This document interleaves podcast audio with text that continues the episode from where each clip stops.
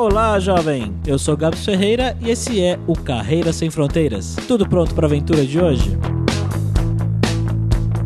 Você provavelmente conhece algumas pessoas que viajaram para fora do Brasil e acabaram trabalhando em outros países, mas e pessoas que abriram a sua empresa fora do Brasil? Quantas você conhece? No episódio de hoje a gente vai conversar com o Fábio Barbiero. Pouco mais de 10 anos atrás, o Fábio viajou lá para Itália para dar entrada na cidadania italiana dele. E o Fábio viu que esse era um processo um tanto quanto burocrático e tem vários detalhes e coisas para se fazer, e ele criou um blog para contar história dele e mostrar para outros brasileiros e brasileiras como é esse processo aí de entrada de visto e cidadania e documento e burocracia. E nesse blog as pessoas gostaram tanto do que ele estava contando lá que começaram a entrar em contato com ele e pedir dicas de como ele fez, onde ele buscou os documentos e como era esse processo no geral. Hoje o Fábio vive em Liverpool e tem uma empresa que presta serviços de marketing digital em italiano.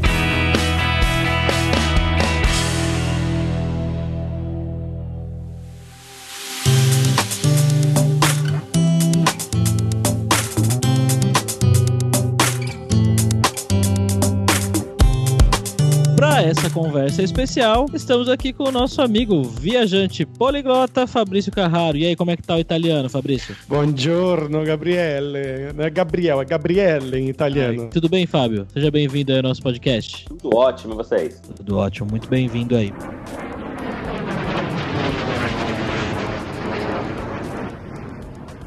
Bom, Fábio, aqui é a primeira pergunta. Queria saber como é que você chegou aí, né? De onde você é, do Brasil, como foi esse processo de você chegar na Itália e depois aí em Liverpool? Eu sou de São Paulo, capital, e lá nos idos, acho que de 2005, eu comecei a buscar o reconhecimento da minha cidadania italiana. Só que é aquilo, né, cara? É sempre uma lenda na família, né? E na verdade, a minha primeira escolha foi para os Estados Unidos. Meu pai já mora lá, acho que há 20 anos. E aí ele mesmo falou: não, cara, aqui é difícil, as coisas são complicadas, você vai precisar de visto, vai pra Itália. E foi quando então eu comecei a correr atrás de verdade atrás da minha cidadania italiana. Porque com a cidadania italiana a gente pode viver em qualquer lugar da Europa de forma tranquila. Comecinho de 2007, eu já tinha todos os documentos tudo bonitinho e aí eu fui para Itália em janeiro de 2007. O que, que aconteceu? Eu ainda não entendia muito bem como as coisas funcionavam. Eu fui, fiquei 15 dias na Itália porque deu tudo errado, né? Não tinha planejamento nenhum. Aí eu fiz essa primeira viagem, deu errado. Aí eu me programei, voltei em junho de 2007, aí deu tudo certo, fiquei na Itália por longos nove anos. Eu vim do Brasil, falo português. Fui pra Itália, falo italiano. Duas línguas que são faladas apenas nos seus países. E ninguém estuda inglês nesses países. Por mais que a gente fale, ah, vou estudar inglês. Comecei a estudar inglês na Itália, mas, cara, tá a vida ali, a vida acontece. Falei, quer saber? Vou pra um país de língua inglesa, passar um tempo lá e estudar inglês. E aí, a escolha por Liverpool foi só porque tinha voo direto de Pisa, onde eu morava, para Liverpool. Me apaixonei pela cidade. É muito legal. E tô aqui, então, há dois anos nessa loucura aqui na Terra da Rainha. Você conta um pouquinho pra gente como é que foi a sua formação no Brasil, sua área de atuação profissional lá e depois com o que, que você trabalhou na Itália e agora em Liverpool. Eu dei aula durante muito tempo de informática no Brasil, numa das grandes empresas aí do Brasil. Tô quase 10 anos dando aula de informática. Comecei a universidade em administração de empresas, não terminei porque dentro da empresa que eu estava dando aula de informática, eu comecei a crescer lá dentro. Então eu passei de professor de informática para coordenador de marketing, aí depois eu passei passei para gerente de marketing, depois para diretor da empresa, depois acabei comprando a franquia e aí eu tinha a opção de ir para a universidade ou aprender na prática. Então aí eu fui para a prática e fiquei muito tempo trabalhando com marketing no Brasil, basicamente vendendo educação no Brasil. E cara, é aquilo, né? Se você consegue vender educação no Brasil, você consegue vender qualquer coisa em qualquer lugar do mundo. E aí eu fiquei muito tempo nessa. Quando eu resolvi vir para Itália para buscar minha cidadania italiana, eu comecei a escrever um blog e eu dei pro blog o nome de minha saga, sem imaginar que ia ser uma saga. Na verdade, assim, eu já imaginava que não ia ser fácil, porque, pô, você sair do seu país, ir para um país que não é o seu, uma língua que você não fala, por mais que você tenha direito, que você tenha ascendência daquele país, mas não é a mesma coisa. E aí foi quando eu comecei a escrever esse blog. Caminho a chegar na Itália, naquela época só existia o Orkut, o blog começou a bombar muito, porque as pessoas começaram a se identificar com as loucuras que eu tava passando lá. Eu chegava no final do dia e escrevia no blog: olha, hoje aconteceu isso, isso, isso, foi assim, e virou meio que uma novela. Por causa dessa novela, algumas pessoas começaram a pedir para que eu prestasse serviços para elas. Então, por exemplo, quando a gente busca a cidadania, precisa do documento, porra, de 150 anos atrás. E aí eu comecei a fazer esse serviço, meio que os meus leitores começaram a pedir para eu ir buscar o documento dele, do, do internato deles. Então foi isso que meio que me salvou na Itália no início. E em seguida, as pessoas começaram a me pedir: olha, já que você buscou o documento do meu antenato italiano, você não gostaria de fazer consultoria para mim? Eu tô querendo ir pra Itália, eu queria fazer o que você fez, mas eu não tenho coragem ou eu não tenho conhecimento da língua. Eu te contrataria, eu pagaria para você para fazer meu trabalho. E aí eu falei: opa, vamos então, já que você insiste. e aí foi assim que eu comecei. Aí em 2008, seis meses depois de, da Itália, eu comecei a prestar consultoria. Abri uma empresa e comecei a prestar consultoria na obtenção da cidadania italiana para brasileiros. Então hoje isso é legal porque eu tenho escola da cidadania italiana, eu tenho vários outros projetos que me permite viver basicamente em qualquer lugar do mundo e produzindo material e ajudando as pessoas a obter o reconhecimento da cidadania italiana delas. Então agora você está meio que criando vários mini Fábios e você não precisa mais fazer essa coisa pessoalmente lá nas cidades da Itália, né? Exatamente. Só uma curiosidade que eu conheci o Fábio há muitos, muitos anos atrás, quando eu comecei também a buscar documentos, que eu queria fazer a minha cidadania italiana também. E teve uma história curiosa, que foi uma noite, eu tava na minha universidade, que foi quando eu conheci o blog dele realmente. Eu tinha prova no dia seguinte, às 8 da manhã, e o pessoal foi todo mundo estudar no instituto, passar a madrugada estudando, varar e pro outro dia já ir direto fazer a prova. E o tempo lá, acho que perdi umas duas horas que era pra estar estudando pra prova lendo o blog, porque eu tava tão nessa noia de, nossa, tem que ver como é que é. E lendo, tava tão interessante o blog dele, esse Minha Saga, que eu perdi acho que umas duas horas de estudo só lendo o blog inteiro dele de cabo a rabo. Então é um caos que eu não lembro nem se eu contei para ele já. Caraca, mas... não. Ou seja, eu fui responsável por você ter tido uma nota vermelha na sua prova, é isso? Pois é. Não, mas eu passei nessa matéria pelo menos. Ufa!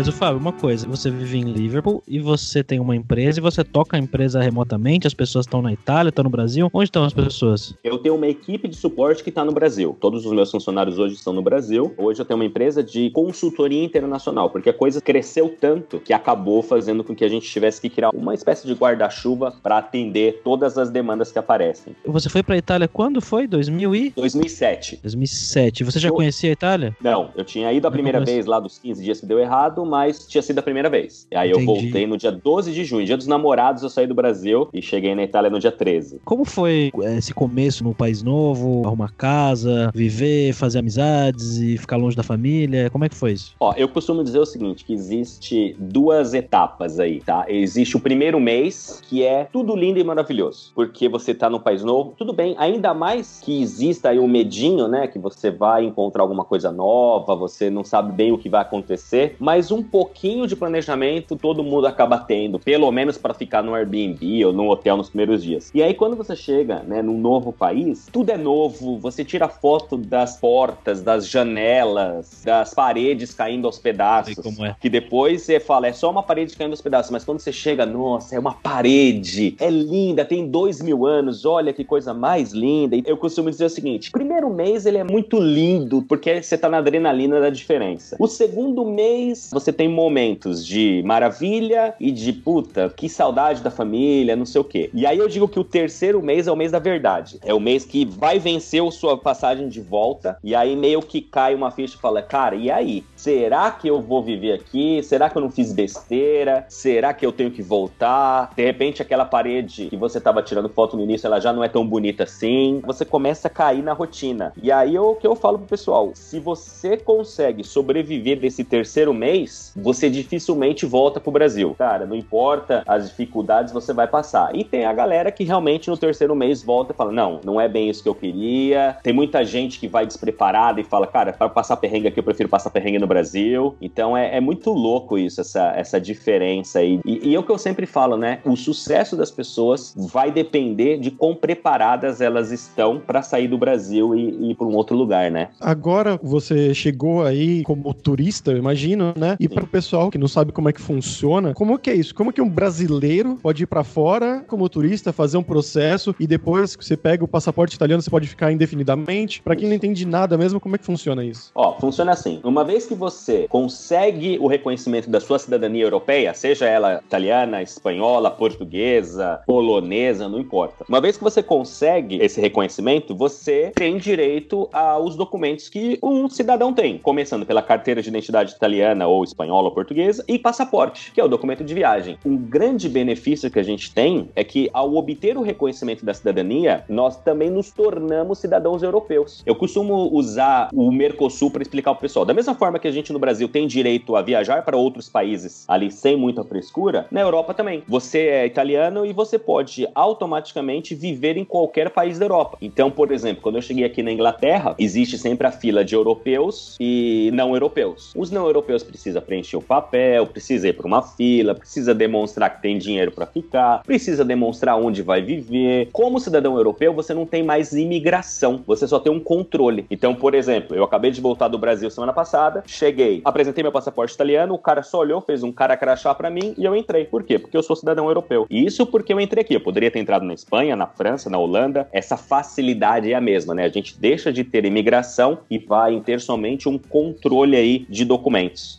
Американская фирма Transceptor Technology приступила к производству компьютеров «Персональный спутник». E vamos lá para o nosso momento viajante poliglota com o Fabrício Carraro. E aí, Fabrício, você fala italiano? Cara, italiano é a minha língua preferida. Acho que eu já falei isso no primeiro episódio lá com o Josa Dark. E é maravilhoso. Eu morei na Itália um tempo, na verdade, para fazer o meu processo de cidadania italiana. Morei na Toscana, ali na região perto de Florença, Pisa, Livorno. E a dica que eu tenho hoje é uma dica musical, que é uma banda que eu adoro, uma banda de rock italiano que se chama Ligabue. É um cara meio estilão, assim, Bon Jovi, mas mais numa pegada rock clássico, ou pop rock, às vezes algumas músicas também. Então, se vocês gostam de rock, recomendo bastante Ligabue. Vamos deixar o link aí da banda na descrição do episódio.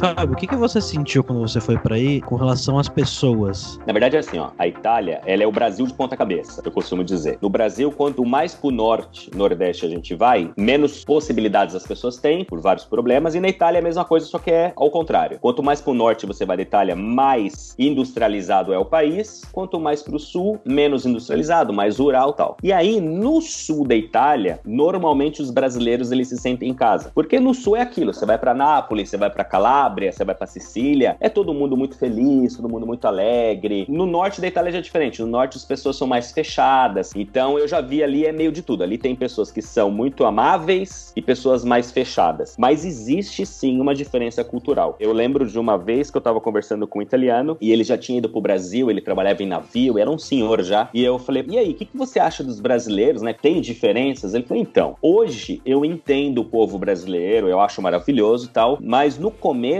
uma das coisas que me incomodava no povo brasileiro era o sorriso fácil. E eu falei, como assim? Eu falei, então, por exemplo, aqui na Itália, ninguém sorri pra ninguém do nada. A gente costuma dizer que se eu tô passando na rua e alguém começa a sorrir pra mim, essa pessoa tem algum problema. Ele tava tentando ser politicamente correto, mas o que ele quis dizer é o seguinte: quem ri à toa tem algum tipo de doença mental. E ele falou que quando ele começou a conhecer brasileiros, ele percebeu que o brasileiro é assim. O brasileiro ele vai num poupa-tempo e ele tá sorrindo, ele ri pras pessoas. E ele achou isso estranho no início. Depois ele percebeu que é uma característica do povo brasileiro. O povo brasileiro sorri. E eu nunca tinha parado para prestar atenção nisso. E depois que ele me falou, eu comecei a prestar atenção. Só que assim, neste caso, não é que o brasileiro que chega, ele já sorri para qualquer coisa. Eu costumava dizer pros meus clientes o seguinte: eu levava esse cliente para a delegacia de polícia para pedir o passaporte, por exemplo. E aí o cliente chegava lá feliz da vida, porque ele tinha acabado de obter o reconhecimento da cidadania, ele tava rindo para todo mundo. E tava falando oi, bom dia, que dia maravilhoso. E ninguém entendia por que cargas d'água uma pessoa que estava numa fila gigante para fazer um procedimento burocrático tava feliz daquele jeito. E aí eu tinha que explicar, não, é porque pra gente, né, é tão difícil a gente conseguir o nosso reconhecimento e hoje é uma vitória, porque afinal de contas, para vocês o passaporte é só um documento de viagem e pra gente tem outro significado. Enfim, eu tentava explicar um pouco. E antes de ir pra Itália, eu quero que você fale um pouco mais sobre o idioma, né? Você já sabia italiano, já falava e quão importante você acha que é o italiano para você viver aí na Itália ou dá para se virar com português mesmo? Ó, eu não falava absolutamente nada. Quando eu decidi ir para Itália, três meses antes, eu comecei a buscar tudo quanto era informação. Então, por exemplo, eu assinei a RAI para ficar ouvindo televisão italiana, eu comecei a ouvir música e rádios italiano e comprei um livrinho que eu tenho até hoje, inclusive, sobre a língua italiana. Então, quando eu cheguei na Itália, eu sabia o básico. Digamos assim, eu sabia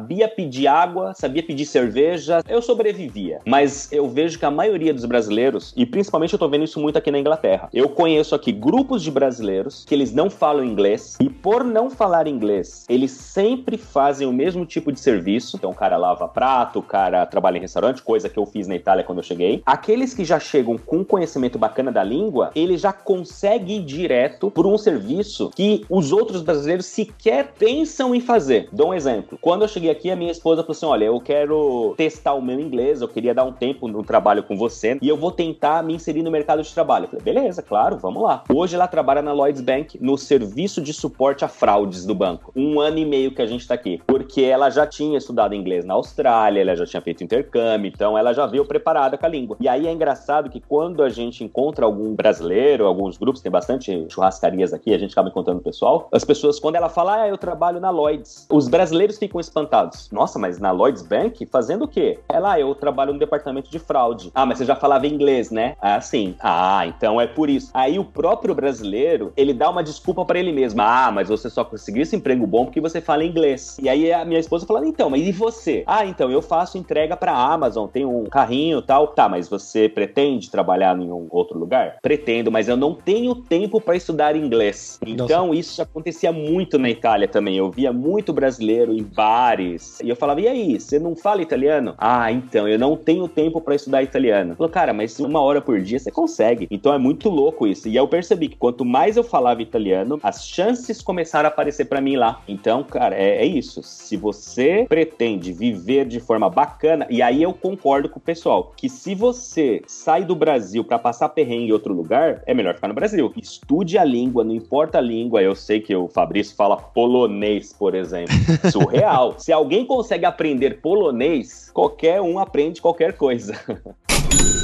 Fábio, vamos falar sobre dinheiro agora, cara. Conta pra gente o que, você sentiu na questão financeira quando você saiu daqui pra ir pra Itália, né? Você falou que você fez uns trabalhos de lavar prato, depois você começou a fazer esse trabalho aí de ajudar as pessoas com a questão do visto, do blog e tudo mais. O que você sentiu com relação à questão financeira? Você falou de passar perrengue. Você chegou a passar perrengue na Itália ou não? No começo, sim. Primeiro, aquela coisa, né? Você junta muito dinheiro no Brasil para poder viajar e aí você pega aquele bolo de dinheiro, leva numa casa de câmbio, os caras te entregam três, quatro notas. Você fala, cara, meu dinheiro realmente não vale nada no Brasil, né? Você pega, sei lá, 10 mil reais e recebe 2 mil euros. E aí, no começo, eu vim com aquela famosa, e isso é uma coisa que o pessoal tem que ficar muito esperto, famosas propostas e promessas de outros brasileiros. Venha pra cá que eu vou te ajudar. E eu caí nessa. Eu cheguei na Itália com 1.100 euros no bolso, tendo que pagar 250 euros por mês de aluguel e depois do terceiro mês, obviamente, aquela promessa de casa, aquela promessa de emprego, nada tinha. E aí foi quando eu comecei a me virar. Então eu comecei a oferecer para as pessoas, por exemplo, eu já tinha, já era professor de informática, então eu chegava para brasileiros, italianos, falava assim: olha, eu conserto computadores. Se tiver problema, e era muito bizarro, porque a gente vem de uma cultura de pagar muito pouco por qualquer coisa. E aí eu lembro, primeira vez uma senhora me chamou e falou assim: ah, tudo bem, olha, eu preciso instalar uma impressora. Eu falei: ah, tudo bem, eu vou lá, eu faço isso para a senhora de graça. Não, não, eu vou pagar. E ela me pagou 50 euros. E eu lembro que eu fiquei muito rico com aqueles 50 50 euros. Eu falei, cara, é muito dinheiro. Aí ela tava se desculpando comigo por ter me dado só 50 euros. Eu pensando, cara, tá bom, né? E falei, olha, quando a senhora precisar, tô aqui. E aí isso, uma, um vai falando pra outro, aí outra vez eu fui reinstalar o Windows pra uma outra senhora que me pagou 50 euros, e eu comecei a perceber que o trabalho manual na Itália, ele é muito valorizado, porque nem todo mundo faz. E aí depois eu descobri isso da pior forma, né? Quebrou um cano na sua casa, você vai chamar um encanador, você automaticamente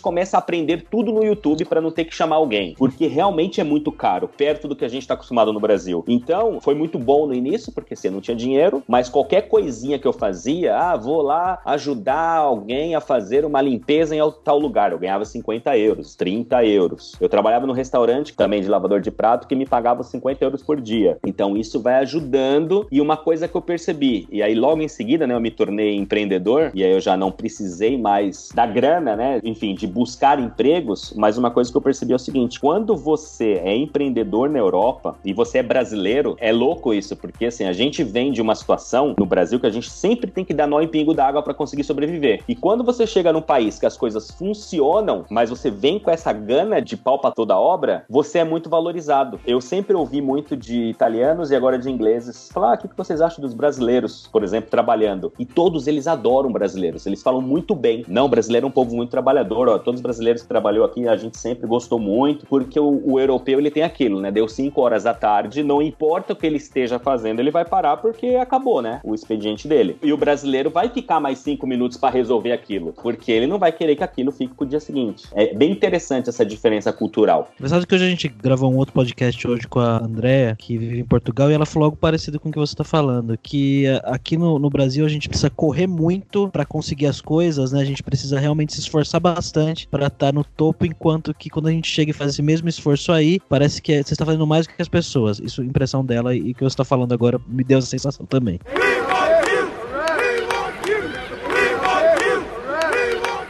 E como é que foi esse processo para um brasileiro, na verdade um italiano, porque você já tinha cidadania nessa época, para abrir uma empresa na Itália, depois abrir uma empresa na Inglaterra? É igual no Brasil ou é muito diferente? Na Itália, eu demorei um dia para abrir. Você chega lá no determinado lugar e fala: Olha, eu quero abrir uma empresa. O cara fala: Ok, que tipo de empresa? No meu caso, demorou tudo isso, demorou um dia inteiro, porque o tipo de empresa que eu tava querendo abrir, que eu abri depois, não existe lá na lista dos caras consultor em cidadania italiana. Uhum. Então a gente teve que buscar um enquadramento que seria interessante e que, do ponto de vista legal, funcionava. Mas assim, seria um MEI no Brasil ou pequena empresa, que é um único sócio, e é muito fácil. Você simplesmente chega e fala: Eu quero abrir uma empresa. Ok, qual que é o nome da empresa? É o seu próprio nome? Beleza. Qual que é o seu endereço? Tá aqui, pronto. Você sai de lá com o seu CNPJ e o cara fala: Pronto, a partir de agora você já pode prestar seu serviço, você emite nota, cada nota que você emite, você vai lá e depois de cada três meses você você vai pagar o imposto. Na Inglaterra, quando eu cheguei aqui, eu demorei literalmente 36 minutos para abrir a minha empresa. Igual no Brasil, né? É, igualzinho. Eu entrei Uau. no site do governo, eu só demorei tudo isso porque 20 minutos foi assistindo os vídeos que o próprio site do governo coloca no site para te explicar como você tem que fazer os procedimentos. Se não, teria sido 10 minutos. Você entra no site, fala, quero abrir uma empresa. Pá, pá, pá, pá, pá, pá, tá aqui. Beleza, parabéns, você agora tem uma empresa, vai chegar dentro de sete dias os seus documentos e boa sorte. Basta que você tenha ou a cidadania, né? Porque aí fica mais fácil, ou se você é um brasileiro com um visto válido, é a mesma coisa. Não precisa ser cidadão do país. Basta que você tenha uma residência legal naquele país para conseguir abrir sua empresa. Você sente que é mais fácil ser empreendedor aí na Itália do que no Brasil, Fábio? Muito mais. Tanto é que, olha que coisa surreal. Todo o meu público está no Brasil. A empresa que recebe os pagamentos das nossas vendas está no Brasil. Para mim seria muito fácil ter uma empresa no Brasil, porque aí eu recebia o dinheiro, tá, vai para lá e depois eu mando para cá. E faz um ano e meio que eu falei, eu não quero ter uma empresa no Brasil de novo, porque eu já tive. O problema das empresas no Brasil, os impostos que a gente paga e principalmente a duplicidade de imposto que a gente paga no Brasil é meio surreal. Eu lembro que quando eu abri a empresa aqui, apareceu assim para mim, ok, parabéns, a sua empresa está aberta nesta data e você tem 18 meses para pagar o seu primeiro imposto de renda. Você deve ter alguma coisa errada, meu inglês não deve estar tá bom assim, ainda bem bem que eu vim pra cá pra estudar. Fui no amigo contador aqui e falei, olha, é o seguinte, aconteceu. Ele falou, não, é, mas aqui é assim mesmo. Eu falei, um ano e meio? Ele falou, é, normalmente dois anos. Aqui você abriu no meio do ano. Porque o governo, ele parte do pressuposto que você precisa de um tempo pra poder ter tração na sua empresa e aí sim ter fôlego suficiente pra pagar o seu imposto. Olha Então, só assim, que governo bonzinho, hein? É, são situações que você dá risada. Você fala, não, não é possível que isso existe. A ponto de eu achar que era mentira. Eu falei, não, isso eu deve estar muito errado a minha ideia. E na verdade estava certo. Então não tem comparação. É muito mais fácil as coisas na Europa, de forma geral, do que no Brasil, né? Okay, Houston, we've had a problem here. Uh, Houston, we've had a problem. Então agora é hora do perrengue. Eu queria saber de você algumas gafes ou histórias engraçadas que você lembra que aconteceram com você, seja no início ou durante o seu período, seja na Itália ou aí na Inglaterra. Caramba, você quer quantas? o que você quiser. Bom, não um acaso, no meu blog tem duas coisas que bombaram muito. Uma era as dicas de pobre e a outra era micos enrascadas. Que, por exemplo, logo que eu cheguei aqui, eu não tinha dinheiro. Como eu falei, eu cheguei aqui com 1.100 euros no bolso. E aí, só que assim, as pessoas, eu tava com um grupo de brasileiros, o pessoal falou assim: ah, vamos então num restaurante. Eu falei, putz, não, vamos comer ali num pedaço de pizza só. Não, vamos no restaurante ali que parece bom. E entrei com os caras. E aí, assim, né, o que, que eu fiz? Bom, eu vou pelo valor. Então eu comecei a buscar o prato pelo valor. Então tinha pão, falei, não, pão eu sei que é pane, pane não é, então não é prato. Fui procurando, procurando, aí achei um troço lá, falei, ah, eu quero isso. Detalhe, era em julho e na Itália faz um calor igual no Brasil. Então devia estar, sei lá, uns 33 graus. E eu falei assim, eu quero isso daqui, ó, pastine em brodo. Os meus amigos brasileiros não entenderam, porque eles tinham acabado de chegar ali também. Só que o garçom olhou e falou assim, qual senhor? Eu, pastine em brodo. Ele, o senhor tem certeza? E aí já fica uma dica aqui pra você que está ouvindo. Quando você pedir alguma coisa e alguém perguntar se você tem certeza, já é um indício de que você está fazendo algo muito bizarro.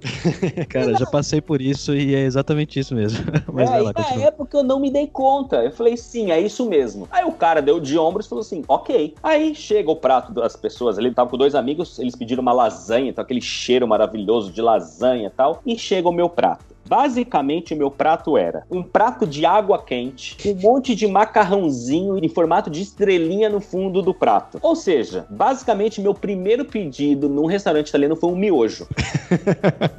E aí o cara olhou pra mim e falou assim: tá aqui, senhor. Aquele calor, aquele negócio pegando fogo. E ele falou assim: olha, o senhor quer um pouco de queijo? Eu falei, por favor. Eu precisava de alguma coisa pra dar gosto naquele prato. Então, essa é uma das coisas assim que eu lembro que foi a primeira. Primeira gafe já foi essa, assim, chegando na Itália e mostrando a que vim, entendeu? Eu lembro de uma que você tava na estação de trem e que o cara queria brincar com você, alguma coisa assim. Sim, eu tive um, um assédio, um início de assédio. Isso daí foi a falta da língua, porque é, eu tava lá, foi na primeira viagem, né? Quando eu tinha dado errado, eu tava na estação de Padova, e é engraçado, né? A falta da língua e o preconceito que a gente tem. Eu cheguei na estação, na frente da estação, tava 6 graus, muito frio, e tinha um grupo de estrangeiros. E eu fiquei com medo dos caras. Falei, ah, não, não vou ficar perto desse povo, vou ficar ali sozinho. E aí eu tava ali quietinho no meu canto, aí chegou um italiano e falou assim: ah, tá, e aí, tá fechada a estação? Tá, a estação tinha fechado porque eles estavam limpando pra abrir no dia seguinte. E eu tava ali esperando a estação abrir, era umas 3 horas da manhã, e o cara começa a puxar a conversa. E aí, tudo bem com você? Tudo? Você é? Sou do Brasil. Ah, que legal. E você? Ah, eu sou de Trento. Ah, bacana, não sei o que, não sei o que. E aí o cara me fez uma pergunta que foi a seguinte: Te manca sexo? Que significa? Você sente falta de sexo? Bom, primeiro que assim, na hora, eu já devia ter pensado que é uma pergunta muito bizarra pra eu responder. Mas eu tava querendo gastar o meu italiano que eu não tinha, e aí eu falei assim: sim, sim, me manca. Ao invés de falar não, eu respondi que estava sentindo falta de sexo quando eu achei na minha cabeça que eu estava dizendo que não. E aí esse Uhum. cara simplesmente virou e falou pra mim: Ah, então vamos fazer o seguinte: quer brincar comigo? Aí, sabe quando você ouve? na- Aí ele falou em italiano: Vou giocare e comer. E aí, sabe quando você fala voi? E eu não falava italiano bem, então eu fui, eu fui por palavra: Voi, quer, é- Aí quando você chega no final da frase, eu falei assim: O quê? Que giocare e comer? Eu comecei a xingar ele em português. Ah, vai pra não sei o que, seu cretino, não sei o que, não sei o que. Aí o que, que aconteceu? No final da noite, eu fiquei lá com os meus amiguinhos que eu tinha tido preconceito antes, falei pra eles o que tinha acontecido e eles, ah, fica aqui com a gente, que ninguém aqui vai querer brincar com você e tal. Foi muito louco.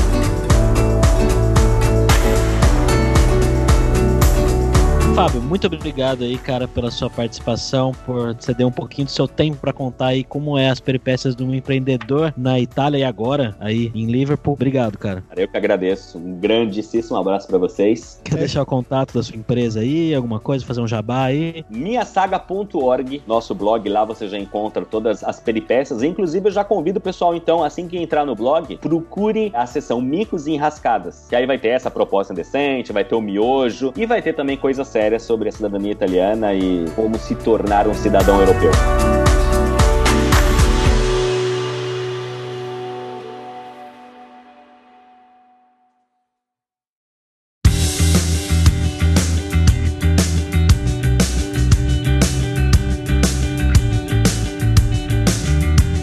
Pessoal, espero que vocês tenham gostado. Foi muito interessante. Muito obrigado pela sua audiência. E entre no nosso grupo no Facebook, o Carreiras Sem Fronteiras, para você ter mais dicas sobre empregos, mercado de trabalho lá no exterior, tecnologias e também sobre a língua inglesa e alguma outra língua, talvez italiano, como o Fábio citou. E não deixe de conhecer a Lura Língua para você reforçar o seu inglês e dar aquela força no seu currículo e na sua vida profissional. Então é só você ir lá em aluralingua.com.br e começar a estudar inglês com a gente hoje mesmo. Além também, é claro, da lura.com.br que tem mais de 700 cursos de tecnologia nas áreas de programação, marketing, design, business, soft skills, liderança, produtividade. Então, com certeza vai ter um curso para você. Então, pessoal, até a próxima quarta-feira com uma nova aventura em um novo país.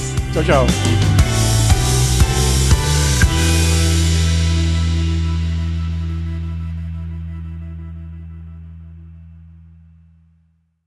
Este podcast foi editado por Radiofobia, podcast e multimídia.